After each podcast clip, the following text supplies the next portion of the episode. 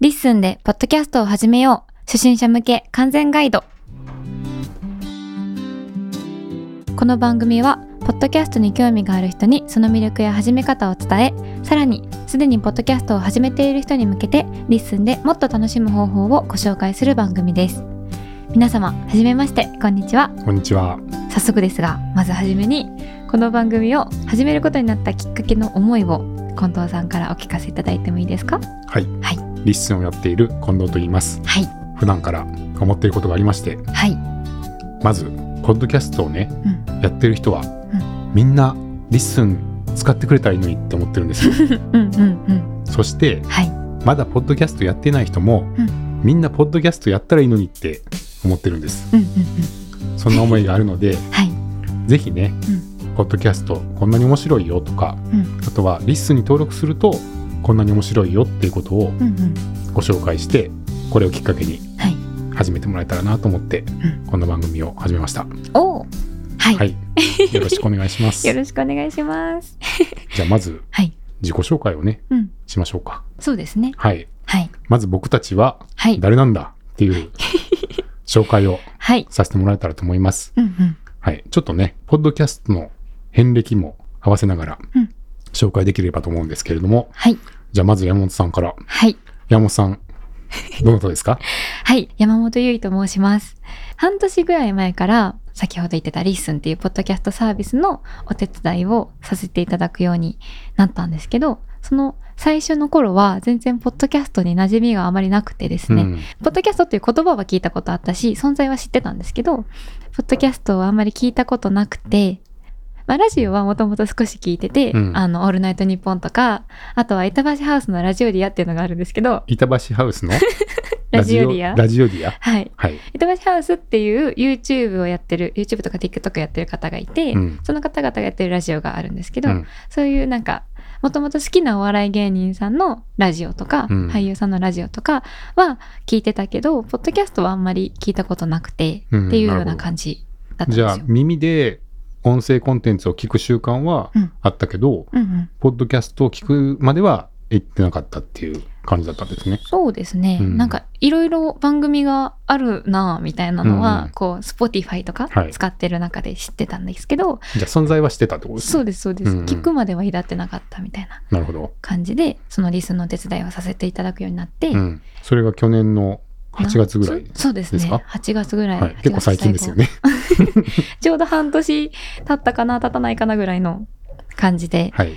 そうここからポッドキャストっていうものに触れるようになっていったんですけど、うんでそのお手伝いの中で LISTENニュースっていうその LISTENの公式のお知らせをお届けするポッドキャストがあって、うんそれを近藤さんと一緒にやってるんですよね。はい。だから LISTENのお仕事を始めたから、うん、急にはい LISTENからね、うんこういろいろ新機能のお知らせとかをお伝えする番組、 LISTENニュースっていうのがあるんですけど、うんうん急にね、はい、出演することになったっていそうねなんですよ、はいポッドキャストあんま聞いたことなかったのにいきなりポッドキャスト配信する人になっちゃって、うん。あれ？っていう感じで始まったんですけど、うん。まあその LISTENのお手伝いをするので LISTENよく使うようになって他のポッドキャストとかも結構いっぱい聞くようになっていったんですね。うん。でまあいろいろいろいろそのポッドキャストに興味が出てきておこれは私も始められるというかやってみようかなみたいなこう軽い気持ちで、1ヶ月ぐらい前に自分の日常の出来事とか思ったことを配信するうんポッドキャストを始めてしまいました。ねえ。この半年ではい結構な変化だと思うんですけど、うんうん最初はそんなことになると思ってました？いやいやいやいや、まさかの自分が配信するなんてみたいな。感じで思ってたけど、配信するなんてって思ってたのはどういうとこですか？ちょっとインターネットの怖さとかもあったんですかね？うん、まあそれもありますね。なんかあんまりこう、目は見当たらにというか、気軽に、なんか自分の思っていることとか、自分の日常みたいなのをネットに載せるっていうこう習慣もなかったので、うん。あんまりこう、自分がポッドキャスター側になるっていうか、配信する側になるとはまさか全然思ってなくてですね。そうですよね。あの初期の頃は山本さんも始めませんかってちょっとねネタっぽくはい。僕はリスンニュースで振ると、うんうんいやいやいやいやって あのいう返しが返ってくるっていうのがねうん何回もあったんで。ぬらりくらりと交わしてましたよね。ねえあの本当に興味ないのかもなって思ってたんですけど、うんうんそれが声日記って言われるようなね、はい。まあそういう日記っていうか日常的なことをうん。ポッドキャストで配信される方リスンで増えてますけど、うん。まあそういう声日記を始めるようになったっていうその変化はなぜ起きたんでしょ変化は、うん。そうですね。まあ自分がいろいろ聞くようになって面白いなって思ったのがまあ最初にあって、う、うん。自分の日常を発信して何になるんだみたいな気持ちはちょっと思ってたんですけど、自分自身がその全然今まで知らなかった人の日常を聞いててもあ楽しいなっていうのが分かったっていうか、うん。そこがまずあるのとあとはなんか声日記ってまあさっき言ってた日常配信するポッドキャストを通してなんかこうコミュニケーションを取ったりとかこう知り合いができていったっていうのもちょっとあって、うん。なんか聞いてくれる人がいそうだなここでやったらみたいうんうなん。気持ちから、まあちょっと手軽に始められるようにどんどん機能も追加されていったのでまあちょっとやってみようかなみたいな。なるほど。感じかなっていう。じゃあ最初はもう自分とは全く縁のないというか、うんうん。無関係な自分が配信するなんて思ってなかった世界だったけどはい、やっぱ人のところなんですかね、うん。その他の人の日常を聞いたり、うんうん。まあ、そういう人との人間関係ができていった時にうん自分もここで話せば聞いてもらえる相手がいるっていうところがああそうですね。大きかったんですかね。う。んなんか出したって別に何もならないでしょみたいな。ん。私なんかの話なんてみたいな感じの気持ちで最初は全然やると思ってなかったけど、うん。自分が聞いてても楽しいしあ聞いてくれる人がいそうだなっていうのでまあじゃあちょっとやってみるっていう感じなるほどね。にちょっ。と気持ちが変わっていたのかなっていう感じです。インターネットの怖さみたいなところはどうですか？怖さそうですね、なんかあんまりこうむやみやたらに出したらあのあんまりいいことが起こらないんじゃないかってうん。思ってたんですけど、うん。まあその公開範囲を決めるとか、うん。まあそこそもそもそんなにいろんな人に聞かれないというかその 知ってる人に届いたらいいなぐらいのうん。気持ちでやってもいいのかなっていううん。風にこう気持ちが変わっていったし、うん。まあなんかリッスンを使っていく中で LISTENの中だったらそんなこうあんまりお前なんやねんみたいな こうなんて言うんだろう。こうアンチというか、うん。なんかこうマイナスなことを言うっていう人もあんまりいないかなっていうかうん。興味ないなら聞かないか興味があって聞いてくれた人はいいねとか、うん。こうプラスな気持ちになるようなコメントをくださる感じなのかなっていう雰囲気を感じて、うん。それならまあ私もできるかなっていうか。なるほどね、はい、実際そんなに嫌な目には今のところは全然合ってないです。合ってないですか、はい、なるほどね、うんうん。まあ、やっぱりそこちょっとねポッドキャストの特徴かもしれないですね。うんあの聞くまでにちょっとね力がいるというか、うん。うん話の内容をちゃんと聞こうと思ったら何何分何十分って時間が必要なんで、うんうん。わざわざそこまでして そのなんか批判的なことを言う っていうのもね、はい。労力に見合わないというか、うんうんうん。ささっと読んでねうん。批判できるんだったらやるかもしれないですけどっていうのはあるかもしれないですね。そうですね、うん。うんうん。じゃあまあそれで始めたわけですけど、はい。どうです？始めてみて。始めてみて、うん。最初始めてこう結構 LISTENの中でその LISTENニュースをやってたので、うん。こう私のことを知ってくださってる方がいらっしゃったっていうのうん。もそうなんですけど、こうすごい思ってたよりも早く反応が返ってきたというか。え大体何再生ぐらいですか？再生数で言2っ桁？たらまあ2桁？うん何十とか。何十とか、うん。一番最初のやつは多分3桁？えー？いったんですけど。そうなんですか。最初のやつはねお始めてるっていうのが多分あったと思うので、えー。バフがかかってたっていうか。初回3桁は結構すごいですね、デビューとしては。いやーね、うん。ありがたいですけど始めてみてどうか、うん。そうですね。なんか、まあ、声日記があるからっていうのもそうだけどなんか自分は日記をそんなまめにまめにつけてるわけじゃないけどたまにこんなことがあったっていうのはこう手帳とかに書くタイプのタイプなんですけど、うん。うんなんか声日記が始まってからはその後で自分の声日記を聞き直した時にあめっちゃテンション高いなとかなんかこう文字でこんなことがあったって書いてるのももちろん楽しかったとか書いてあるんですけど、うん。なんかもう声のテンションとか高さであよかったんだねあんたみたいなのが、自分で思うの？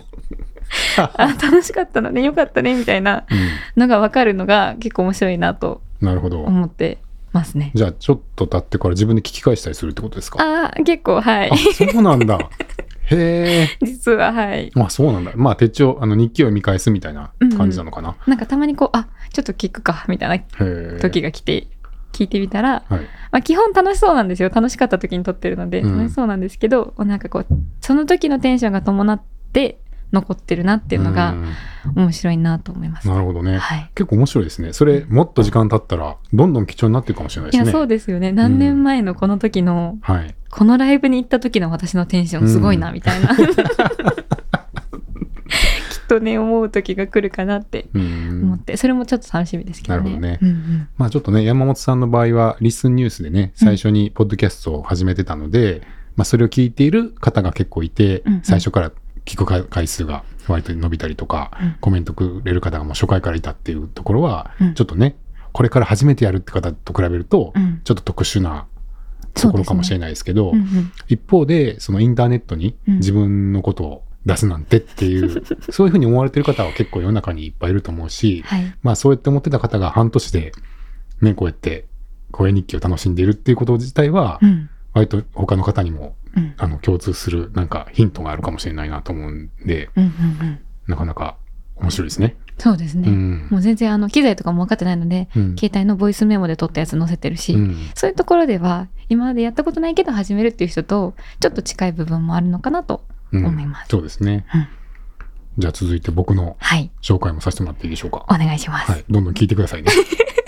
いや自分の自己紹介さらっといくかなと思ったら意外といろいろ聞かれたので、はいああそういう感じかと思って聞かなきゃと思 いながら今話してましたけどぜひぜひ。はい、僕自身も実はポッドキャストをそんなにいっぱい聞いてたわけじゃなくて昔から。うんポッドキャストは多分2年前ぐらいからですかね。ああそのきっかけとかあるんですか、きっかけはうん山をよく走っていたんですよ。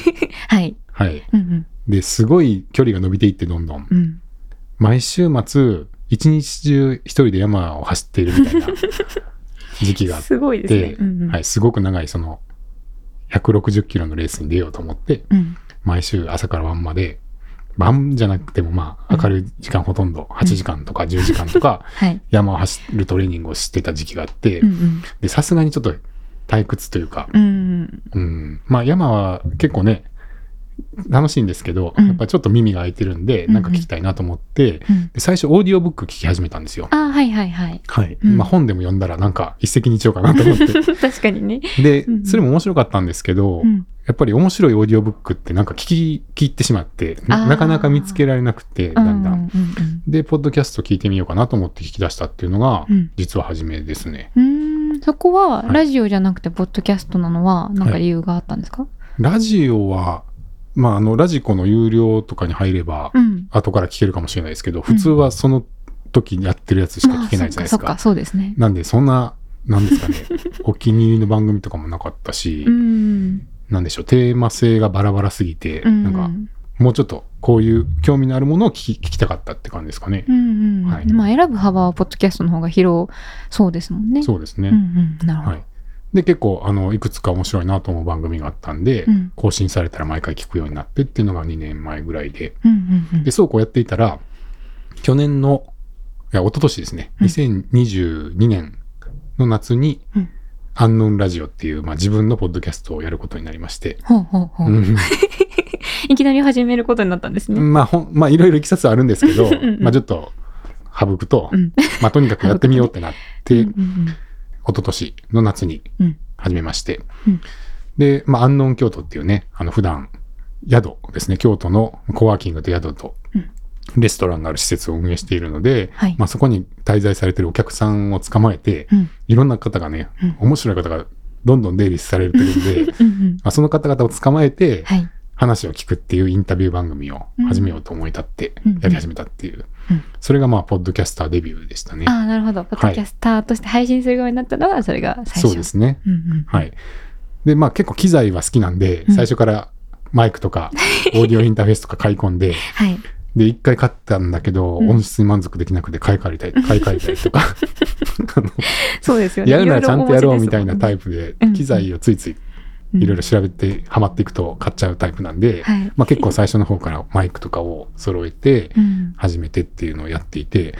ただその時はどうですかね、2週間に1回とかうん。配信していくっていうだけで、うんうん。まあたまにお客さんと撮りましょうかってなったら撮って、うん。編集して配信っていう感じでずっとやっていて、うんうんまあそんなにそれだけだったんですけど、うんうんうん。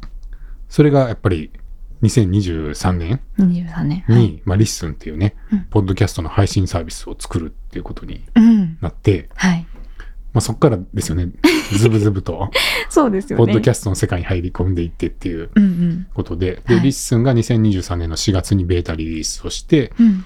で、いろいろなポッドキャスターさんが、うんまあ、まずはね、AI で文字起こしできるっていうのが特徴だったんで、うんうん。既存のポッドキャスターさんが自分の番組を登録して文字起こしできて便利だなっていうところから始まっていったんですけど、うん8月ぐらいにリッスンに音声ファイルをアップロードしてうん配信ができるとうんうんうんうん。っていうホスティング機能と呼んでますけど、はい。の機能を追加したことによって、うんリッスンオリジナルのポッドキャストが生まれ始めるっていううんうん出来事があって、はい。ここがやっぱりかなり大きな転換点だったと思います。ね。うんうん。はい確かに。リッスンにアップロードされる。で、Spotify とかに配信している番組もありますけど、うん。リッスンにしかもう配信していないっていう、うんうんリッスンオリジナルのうんポッドキャストも生まれ始めて、はい。まあ、その中にさっきちょっと出ていましたけど、うん声日記って言われるような、うんうん。本当に簡単にポッドキャストが作れちゃうんで、うんカジュアルにね、もう日常の様子を毎日日記のようにうん。録音してアップするっていう、声日記って言われるようなジャンルがはい。生まれまして、生まれましたね。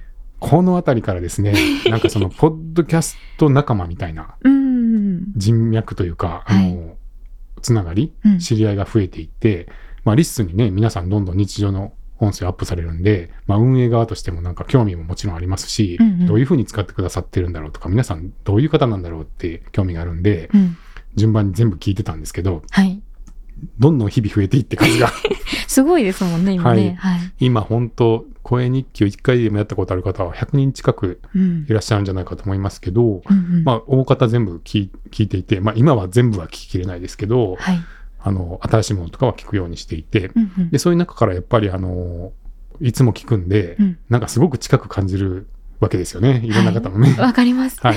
で、まあ自分も声日記を始めて、うんで、声日記の中で、昨日、誰々さんがこういうこと言っていましたけどって言って、うんうんうん自分で返事をすると、はい。また向こう、あの、相手の方から、あ、そういうことだったんですねとか、こう、ポッドキャスト同士での会話みたいなものも始まって、で、それ、れを受けて、まあ、リスンの中で、あの、トラックバック機能って言われるような、うんこの、ポッドキャストであなたのポッドキャストのことが話されていますよ、みたいな通知が来るようにする機能をつけたりとかし,、していく中で、はい。まあ、ご近所付き合いみたいなものも広がっていってね。うん。っていうことで、ポッドキャストの沼にはい。ズブズブとズブズブと。入っているし、新しいそういうポッドキャストのお付き合いの仕方みたいなものも作りながら実践してきていてっていう感じですね。うんあとは、その既存のポッドキャスターさん、はい。リッスンで配信していない方うんで、自分が好きだった番組の方とかも、うんうんよかったら登録してくださいって 言って登録していただいたら、うんうん結構リッスンの中に入ってきていただくようになって、うんでそこでコメントのやり取りさせてもらったりとか、はい。あとは去年はイベントにね、うん。何回か行って、はい。そうするとね、うん。いつも聞いてるあの声の方が 目の前にいるっていう、実物だみたいな体験をうんうん。何回かさせてもらって、はい。もうその感動たるや。感動たるや。はい。はい。すごい面白いんですよ。それははい、本物だっていう感じですか？本物だというか、うん。声でしか知らないけれど、うん。その人が普段どういうことしてるかとか、うん。よーく知っているっていう、すごい不思議な距離感で。ある意味すごくよく知ってるんですよ。はい。会ったことはないけど、はい。情報はいっぱい聞いてるから、はいなんか会ったことない感じはしないというか。そうそう。リアルな友達よりも、うん。最近あった出来事とか、何を考えてるかとかを知ってるんで、はい。そういう意味と近いんですよね。うんうんけど顔は見たことがないっていう。他にないですよね。そうなんですよか独特はない感じ。はい。で、うんうん会った時に挨拶すると、うんうわーあの声だってっていう。そっか、一旦、こう、声がき、声を聞く前に、はいこう姿を見て、うんあ、あの人かなっていうふうになり、声で答え合わせというか。そうですね。なるほど。で、あ、こんな顔だっていうね、イメージ通りの場合もあれば、うんあ、こんな顔だったんだ、ちょっと違ったなみたいな場合もあるんですけど、うんうんでも一回その顔になれると、はいあとはめっちゃ昔からの友達みたいに、うんあの話が合うっていうか、うんうん知ってることが多いんで、はい。急にあの時のあれの話ですけど、みたいな、なんか、前からの知り合いみたいになるっていう、うんその独特の距離感がやっぱりポッドキャスターさんと会う時はあって、うんうんうんそれにはまってしまって、初対面なのに、なぜか知っている。はい。うん。でも、一旦そういう風になると、はい今度からの配信は、うん。あの時に会ったあの人がうん。これを言ってるんだなみたいな感じで、ああ。またその山本さんがさっき言ったように、うん。この話をすればあの人が聞いてくれそうだなって顔が浮かぶみたいな風になっていって、うんうんうん。だから、ポッドキャストというよりもなんかお友達が増えたみたいなところはありますよね。うん。うんうんうん。うん最初はポッドキャストで知り合ってるけど一回会ったりとか、まあ、ポッドキャストの中で交流が生まれるとはい。もうなんか友達に聞いてくれっていう感じで載せるような気持ちも出てくるみたいな。そうですね。なかなかね、大人になってこうやって仕事してると、そんなに頻繁に顔を合わせる友達って、うん。なかなかいない、まあ僕はそうなんですけど、うんうん。ポッドキャストだったら、うん。本当毎週とか、なんなら毎日とかうん声が上がってたりするんで、はい。そのよっぽど近いんですよね。っていう、なんかそういう独特な距離感の人付き合いみたいなのができたっていうのは、すごい僕も大きな変化で。うんうん。で、あとは、あの、はい。番組いくつかやっていまして、よね。うん。はい、そのさっき最初に始めたアンノーンラジオがあり、うん。えーリッスンからのお知らせを配信しているリッスンニュースっていうのがありまして、はい。でそれ以外にちょっとお仕事で、うん。いぶきという仕事をしているので、うん。その情報を発信するいぶきステーションっていうのを、また別の桑原くんっていううんメンバーと一緒にうんやっている番組があり、うんさらに自分の声日記の朝の散歩っていう朝のが。あったり、はい。あとは、そうですね、クリプトバーっていうのをやってるんで、そこの番組がちょっとあったりとか、はい。5つぐらい今、5つ。はい、もうズブズブですね、沼にね。確かにう。ん はい。っていう、まあちょっと長くなりましたけど、はい。僕のポッドキャスト遍歴はうん。2024年現在、こんな感じです。はい。はい。えっと、ポッドキャストを、例えばその、アンノウンラジオとか、はいリスニュースとかをやってて、ポッドキャスト面白いなってなっていったから、他のいろんなやってる事業でも、ポッドキャストとつなげて、うん。この事業に関するポッドキャストも作ろうってなったのか、うんいろいろとりあえずポッドキャストいろいろ始めてみて、いろいろやってたら、どんどんどんどんズブズブ沼にはまっていったのかはど、どっちなんですか？どっちかわからん。あなんわか、かんない。同時進行ですか？同時進行かもしれないですけどうんうん、うん僕は、はい。自分は、ポッドキャストに向いてたんだっていう。気はします。うんうんうんうん。はい。合うんですね、きっとね。合うんだと思います。うんうん。でなぜかというと、はい。昔はブログをよく書いてたんですよ。うんうんうん。でもずーっと最近、まあ結構書いてたんですけど、はい途絶えてしまっていて、うんうん。で、それはさっきの山本さんが言っていたような、うん下手に書くと、うん。なんか突っ込まれるっていうか、あの、なんかいろいろ言われるのがう、んうん。ちょっと辛いっていうのもあったかもしれないですけど、うんうんもう一個はやっぱ文章書くのちょっとパワーがいるなっていう、うん特に長い文章、うんうん。ツイッターぐらいの短いのだったらいいですけど、はい。本当にそれなりにまとまった、ちゃんとこう結結論があるというか、こう読んだら、あ、内容なるもの読んだなって思うような 文章をちゃんと書こうと思うと、はい結構時間と力がいりません？うんうん。そうですね。まあ言ってやっぱ1時間近くかかるかなっていう感じがあるんで、結構やっぱその敷居が高くなってきて、うんだんだん文章書かなくなっちゃったっていう面もあったと思うんですけど、うん。おしゃべりは面白い。面白い。はい。はい。その例えばうん。30分、読むのに30分かかる文章を書こうと思ったら、めちゃくちゃ、読むのに5分の文章を書くにもうん1時間ぐらいかかるじゃないですか。かかります、かかります。でも、30分聞くのにかかる音声を取るのは30分で終わりますから。そうですね。はい聞くのと話すのと同じだけ時間かかりますからね。そうなんですよ。うんうんうん。なので、まあ、すごい楽っていうのと、まあ、そもそもやっぱ文章よりも僕は音声の方がうんどっちかっていうと得意だったのかな、って思いますなるほど。はい、実はその本読むよりもうん。音で聞いた方が頭に入ってきやすいタイプだなって思うんで。あの表現する方も多分テキストよりは喋る方がうん。好きなのかなっていう、どっちかっていうと視覚より聴覚の方がうん入りやすいし、うん出すのも出しやすかいというかもしれない。。うん本読む時も一回読み上げてる気がする。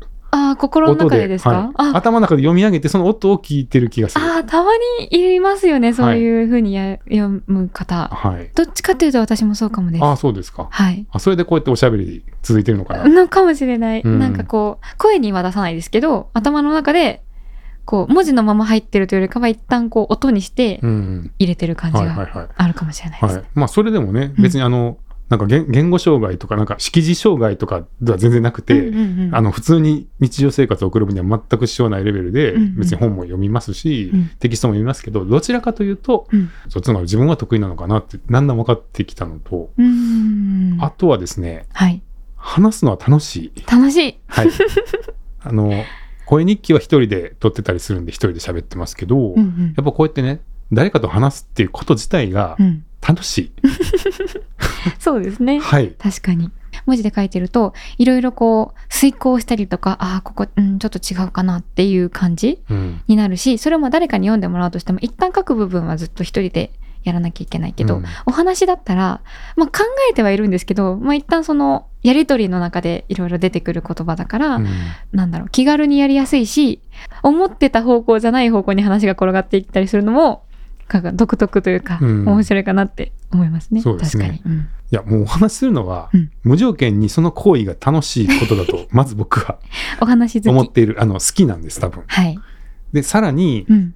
人のねお話を聞くとか、うん。人と話すっていうことに関しても例えば今までだったらうん。この人と話したいなと思ったらお食事でもどうですか？って例えばお誘いして、うん、じゃあご飯食べましょうかってなって、うん。夜の7時から晩ご飯ってなったら、うん。だいたい2時間3時間コースだったりするじゃないですか。まあそうです、ね、9時か10時ぐらいまでお酒飲みながら話しましょうってなるでしょはい、う。でもちろんそこですごい身のある話が聞けたりはすると思うんですけど、うん。ただ3時間かかると。うんうん。でもこれがちょっとポッドキャスト撮らせてくれませんかってうん例えばアンノンラジオでやってますけど、アンノンラジオ長いんですよ尺がね、うんうん1時間半ぐらいやったりするんで、うん。長いんですけどものすごい量のうん。密度のうん。話を逆に言えば1時間半でうん。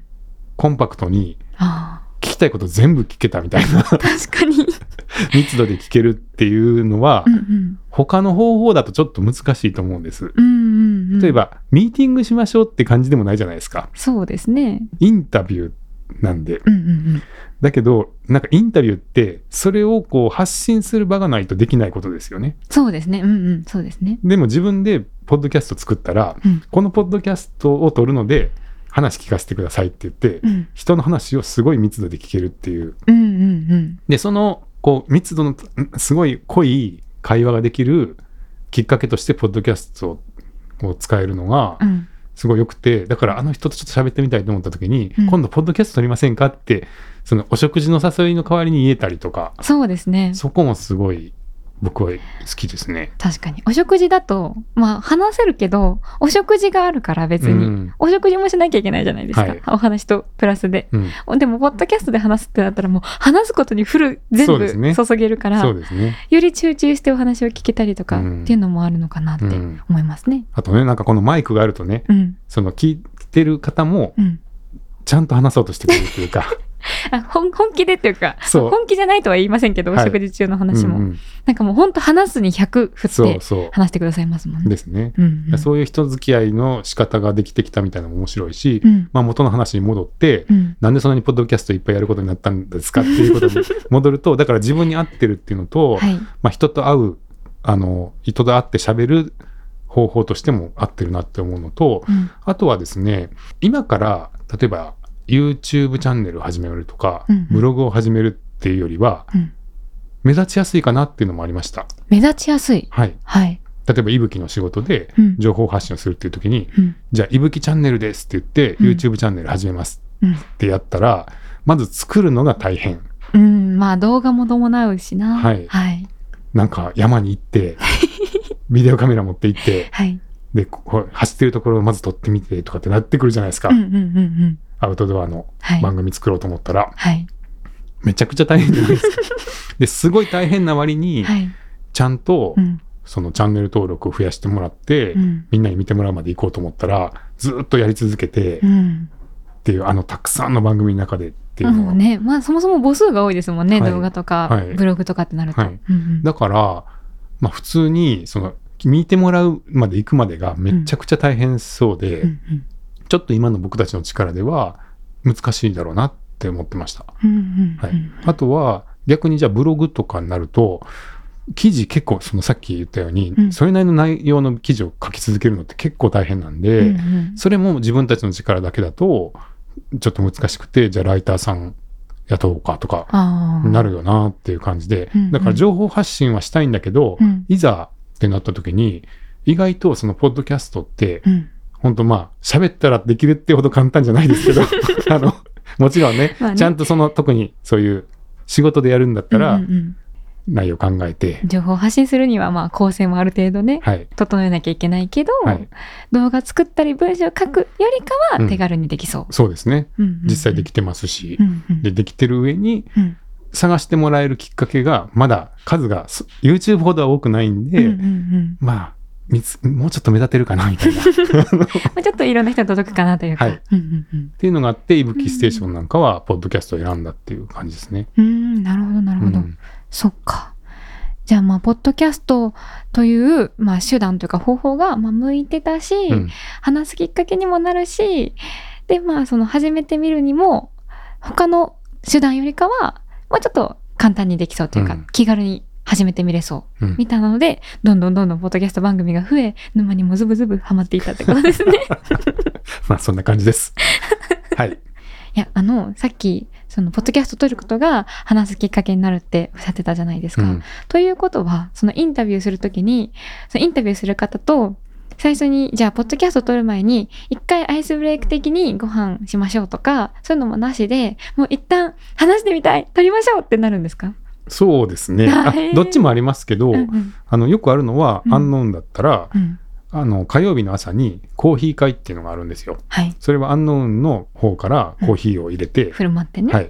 皆さん、あの、フリーのコーヒー飲みに来てくださいっていうことをやる、やってるんで、うん。そうすると、あの、ちょうどその時に滞在してる方が、うん朝の、あの、コーヒーのキッチンのところにうん。来て、雑談が始まるんですよね。うんうんで、大体そこで、あの、知らなかった人と話すきっかけがあるんですけど、うんうんで、やっぱり立ち話で話してると、はいうわ、なんかこの人めっちゃ面白いことやってるな、みたいな感じになるわけですよね。そうですね。うんでも、次のアクションっうん。て難しくないですか？うん。まあ、そうですよね。この人ちょっっと興味あるし、もうちょっと話したいけど、うんうん30分だけなんですよ、朝のコーヒータイムあ、って。うんうんこの30分の中ではもちろんその人にそれ以上突っ込んで聞けるのも難しいし、うんでも次のってなった時に、まあお仕事もあるかもしれないし、観光もしたいかもしれないしっていう中で、うん。なんて言えばっていううん、そうですね。感じだったんですよ。うんうんうん。でも、そこに、アンノンラジオのカードが置いてあって、僕こういうラジオやってるんですけど、ちょっとよかったら出てくれませんかっていうふうに言うと、はい。あ、いいですよってなって、ああ。なることが多い。うんうんうん。そんな感じですけど。なるほど。うんまあじゃあ、全くゼロで、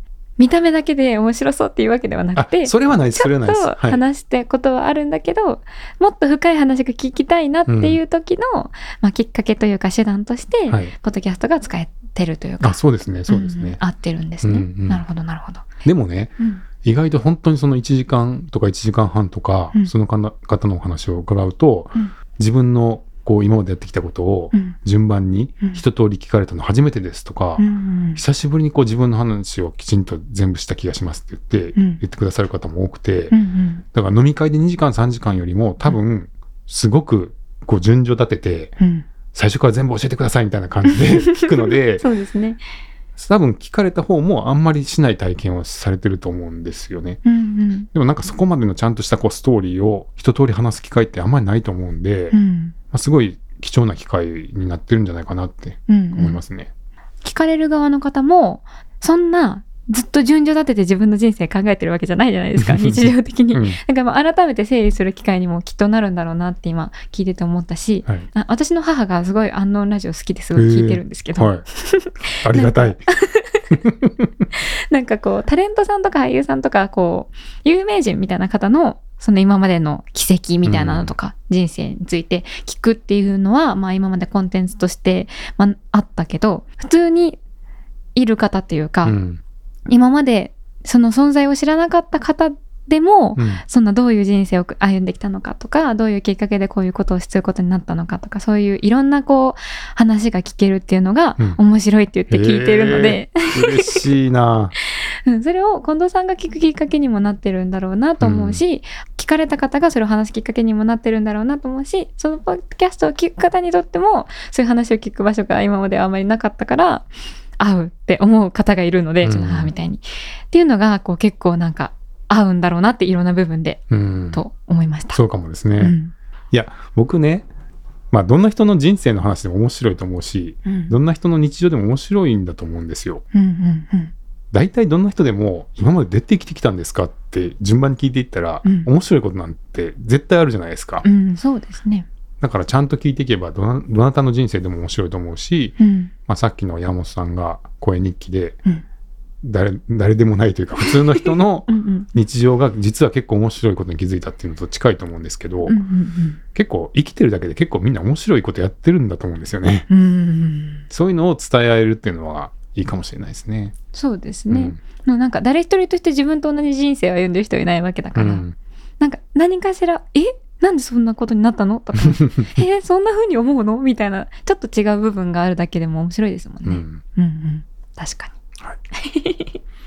まあちょっとだいぶ自己紹介とかポッドキャスト遍歴の話をしますって言って、うん。だいぶこうなんかそれたような膨らんじゃったような気はするんですけど、はい、ちょっとねもう思いが溢れちゃいました。いやえっ、と最初のそのこの番組を始めようってなったきっかけが、うん。ポッドキャストやってる人みんなリッスン使ったらいいのになってうん。思った思いがあったっていうような話があったと思うんですけど、はい、なんでポッドキャストをやってる人がみんなリッスン使ったらいいのにって思うんですか？っていうのをはい。改めてね最初の思いについてですけど、うん。まずそうですねすでにポッドキャストやっている方うん。はリッスンを使ったらいいのにと思っている理由なんですけど、はい。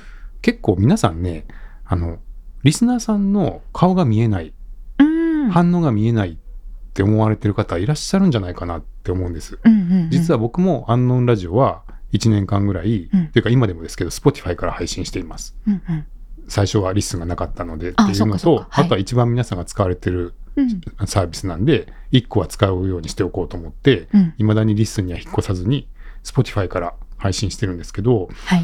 Spotify でも再生数とか男女比とかうん。国とかうん。は見えるんですよ。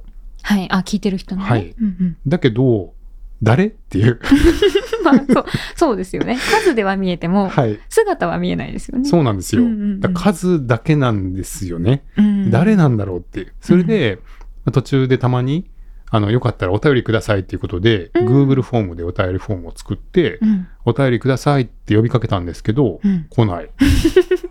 来ない。なかなかね。全然来ないです。1年間来なかったです。ああそっか。初めて1年はい。で初めてのお便り、1回目で来ないとかっていうレベルじゃなくて、うん。1年間来なかったです。だから本当に1年間やってて、確かに数字は見えるんですけど、うんうん。本当聞いてもらってるのかなとか、誰なんだろうっていうのはすごいあったんです。うんうん。あとは、新しいリスナーさんがどうやって増えるのかもよくわからない。っうんうんていうのもあって、そうですよね。はい。うんうんうんまあそういう、なんかやっぱりリリスナーさんと遠いなみたいな感じがあったと思うんですけど、うんうんまあ既存のポッドキャストプラットフォームで配信されてる方は、うん同じような、まあ、悩みというか、うん課題意識があるんじゃないかなっていうのはちょっと思うんですね。うんうんで、これ、よくよく考えたら、仕方ないなって思うところもあって、うん例えば Spotify で聞いていて、はいコメント書きますっていう。なんかやっぱあれってうん音楽アプリじゃないですか、まあもともと。そうですね。じゃあ自分の好きなアーティストさんの音楽聴いてて、うんコメント書くとかっていう考えがないですよね。そもそもなんか聞いたものに対する感想をコメントでつけるっていう習慣がはい。ないので、はい。なかなかそのアクションは起こしにくいかなって。そうですよねんうんうんだからその、もちろん、ポッドキャストには今、Q&A コーナーが作れたりとか、うんうん Spotify さんもそういう交流を促すような仕組みと入れられてるんですけど、うんやっぱりもともと音楽アプリなんで、うんそんなミュージシャンのアーティストの方と なんか交流しようっていう気持ちでは使ってないし、やっぱりインターフェースもどっちかっていうとそっちより、うん。その音楽を気持ちよく聴くための作りにやっぱりなってると思うんで、やっぱそういうところで交流が生まれにくいところっていうのはあると思うんですよね。はいはい。で、さらに、まあ、外国のサービスなんで、うん。インターフェースで結構英語のとところがあったりとか、うんなんかやっぱりこう、なんていうんですかね、いわゆるコミュニティっていう感じの作りじゃないっていう。そうですね。うん。でそれはまあ他のアプリでもちょっと近いものがあるかなっていうのがあってうんだからまあ話戻るとはい。リッスン使っていただいたらいいのにっていうのはうん別に、あの引っ越さなくてもいいいいんですよね、うんうんうん別に Spotify で配信のままでもいいけどはい。リッスン無料で登録していただくとうんリッスンの方でコメントがついたりとかはい。星がついたりとか、うんうんフォローしてもらうと、うん誰がフォローしてくれるかもわかるんで、お姿が見えますね。そうなんですよ。あそうすると、いつもフォローして聞いてくださってる方、このユーザーさんだったんだっていうふうにだんだん見えてきて、うんうんでたまにその方がコメントくださったりとかしてっていうことで、うんやっぱり誰が聞いてくれるかが見える。うんあと反応がもらいやすい。はいはい。で、リッスンはさっきの声日記みたいなのもあるんで、うんうん結構コメントを書いたり、星をつける文化がだいぶできてきているんで、うん結構反応がもらえます。うんうんうんだから、損があんまなくないですか？そうですね。はい。まあ、とりあえず登録して、はいリッスンでも聞けるようにするだけなら、うんちょっとピッて登録するだけで、そうですね。うん、聞いてる人の姿が見えてくるんだったら、その、まあ、ちょっと気になってるどんな人が聞いてるんだろうみたいなのが見えてくるんだったらはい。登録してみたらいいかなっていはう気持ちはちょっとそうですね。ありますね。まあ、具体的に言うとね、うんあの RSS を、まあ、他の例えば Spotify で配信してる人が、うん Apple Podcast とかに登録するときには、うん。RSS を登録されてると思うんですけどもう同じような感じでうん。 LISTEN に登録していただいたらもうその日から文字起こしも行われてうん。でいろいろそういうリスナーさんのうん。反応が見れたりとかするっていうのが、まあ一個あるいますね。はい。でさらにですけど、うん。まあ文字起こしうん。まあこれもするかしないか選べるんですけど、まあ、さっきみたいにねそのテキストだけ読んでうん。パッとなんか変なコメントされたら嫌だなっていう方は オフにもできますけど、はい。まあ、意外とやっぱり音がメインだっていうのは分かってるんで、うんそんなに今のところ変なコメントが来たりとかっていうのは、まあ、起きてはないので、うんまあ、ちょっと最初テキストをオンにしてもらっても面白いかなと思うんですけどはい。そうすると新しいリスナーさんの獲得にもなります。これもいいところだと思ってまして、はい。これ実際僕もあったんですけど、うん検索エンジンで僕のアンノンラジオを見つけてくれたっていう方にこの前お会いしたんですよね。はい。はい。ちょっと別のその方の興味があるうん。ことがあって、うん検索してたと。はい。そしたら、その、まあ、あるエリアの研究をしてるんで、うんうんそのエリアについて調べてたら、うんそのエリアでおあのお店をやってる方のインタビュー、僕はインタビューしたインタビュー記事が検索で出てきて、はいはい。で、その検索記事をただ記事と思って読んでたら、うんいきなりテキストを押したら、うん。声が 鳴って あ、ポッドキャストだったんだっていう、声があったんだっていうことで、聞聞き始めたら、うん。その店主の方のうん。人柄に興味をすごい持ったんで、うんそのお店に行きました。うんで、そのお店の方は、まあ僕の知り合いなんで、その子経由でう、ん。この方、ポッドキャストき聞いてきたそうですよって教えてもらったんですけど、うんうんうん。それなんかはもう完全に検索エンジンでテキストがたまたま話していた内容にヒットして、うん。そこからポッドキャスト聞いてくださったっていう方ですけど、うん。まあそんな風にね、その話してる内容に興味を持ってる人が、まあ、テキスト化されることで、うんうん新たにリスナーさんになってくださる可能性もあります。うーん、なるほど。うん。なんかもう、ポッドキャスト聞こうで、どのポッドキャスト聞こうかなって探してるんじゃなくて、うん全然関係ない調べ物してるところから、たまたまその文字起こしに出会って、あ、ポッドキャストだったのかで聞くっていう、なんか新たなポッドキャストの出会いというか、はい。が生まれるかもっていうことですね。はい。っていうのが全部ね、基本無料でできるので、うんうんまあ。特にだから、そ損がないというそうはか、ないですね、確かに。皆さんとりあえず登録してくださったらどうですかって思ってるんですよ。うんうんうんと思いません？うん。うん、確かに。はい今なんか聞いてたら、確かになんか、得はあっても損はないなっていうか、うんそんな今んとこね気持ちで。でしょ？うんうんうんはい。うんまあ、っていうのが思いです。はい。はい。だからみんなポポッドキャストやってる人は、うんリスン登録してくれたらいいのになってはい思ってるってことですね。思ってます。うんはいどうでしょう皆さん。ね。はい。で、さらにね、はい。言うと、うんもうみんなポッドキャストしたらいいのにっていうあそうですね。最初のもありますよねおっしゃっ。てくださってましたよね。ポッドキャストこれはで。も、あえて山本さんから言ってもらおうかな。あれ？あらら、そうですか？はい。どうですか？え、ポッドキャスト今やってない人でも、うん。もうみんなポッドキャストやってみたらいいじゃんってことですよね。はい。うん。どう思います？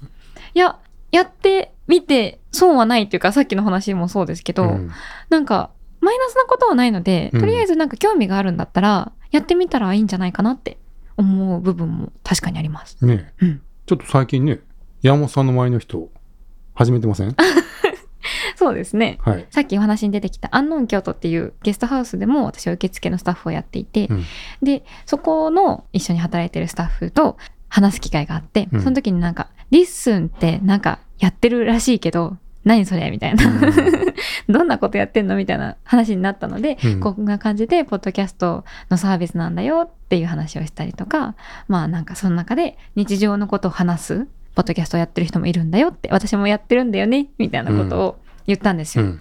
そしたら、えなんかそんな感じなんだって、なんかできそうだな、みたいな感じで、はい。興味を持ってくれた人がうん2人ぐらいいて、うんで、実際に始めてくれたんですよ。おー、すごいね。嬉しいみたいな。すごいよね。それはあれかな？山本さんできるなら自分もできそうみたい舐められてるのかな？な のもあるのかな？いや、でもそうかもしれないですけど。い、うん。や、でもなんか、多分、ポッドキャストでもう始めるって言ったら、なんかちゃんとした内容じゃないといけないんじゃないかみたいな風に思ってた部分がどこかあったのかなってお話ししてる中で思って、うん私がやってるポッドキャストも聞いてくれたんですけど、本当になんかただの日記なんですよ。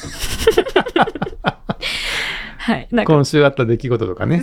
楽しかったことみたいなのね。うん、もう、楽しそうに話してますよね。ただただ話してるだけっていうのを聞いて多分、あこれでいいんだみたいな 多分思ってくれたのかなって私は勝手に思ってるんですけどそう言われたわけじゃないんで、うんどうかわかんないですけど、うん。でもあこんな感じなら多分できるって思ってくれて始めてくれたんだと思うんですね、うん。でもポッドキャスト興味あるし、まあ、ちょっとやってみたい気持ちもあるんだけど何話していいかわかんないなみたいにうん。思ってる方も多分たくさんいると思うんですけど、うん。そういう方は、まあ、とりあえず LISTEN の声日記というのを聞いてみたら、あ、これでいいんだって多分覚えると思うので、うんうんそんな感じで、こう、ちょっと、ちょっと気になるけど、みたいな方も始められるんじゃないかなっていう、ハードルは低いんじゃないかなっては思います。なるほどね。うんうんまあ、同年代っていうのはあったかもしれないですねあ、。そうですね。はい確かに確かに。ね、若い年代の方が多いですけど。20歳前後でね、みんな。はい。はい。